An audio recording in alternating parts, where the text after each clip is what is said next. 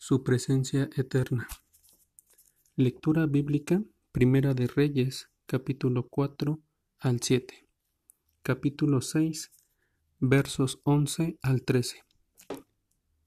Y vino palabra de Jehová a Salomón diciendo, Con relación a esta casa que tú edificas, si anduvieres en mis estatutos e hicieres mis decretos, y guardares todos mis mandamientos andando en ellos, yo cumpliré contigo mi palabra que hablé a David tu padre, y habitaré en ella en medio de los hijos de Israel, y no dejaré a mi pueblo Israel.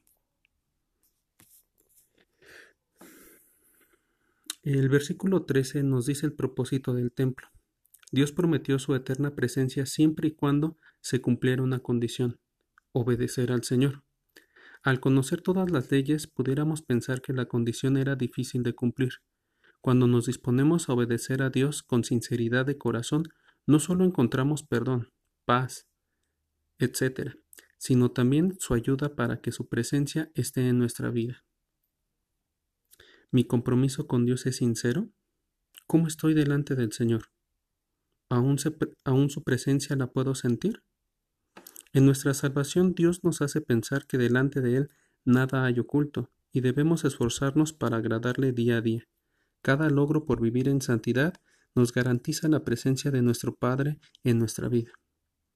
En estos tiempos tan cruciales donde hemos visto las adversidades tan latentes en nuestro diario vivir, han dado pauta para caer, levantarnos o, o, caminar bajo la cobertura del Señor. ¿Cómo hemos cuidado de nuestra relación con el Padre Eterno? ¿Hay algo de lo que debo arrepentirme? Mi vida depende más de lo terrenal, miedos, que me llevan a ver muchas otras cosas antes que ver la gracia de Dios? Salomón en sus comienzos de su vida era una ofrenda viva, grata para el Señor. Sin embargo, tuvo errores al final. Muchos de, de sus sucesores fracasaron y otros siguieron el camino del Señor. ¿Cómo quiero andar delante de Dios? ¿En santidad o en vanidad?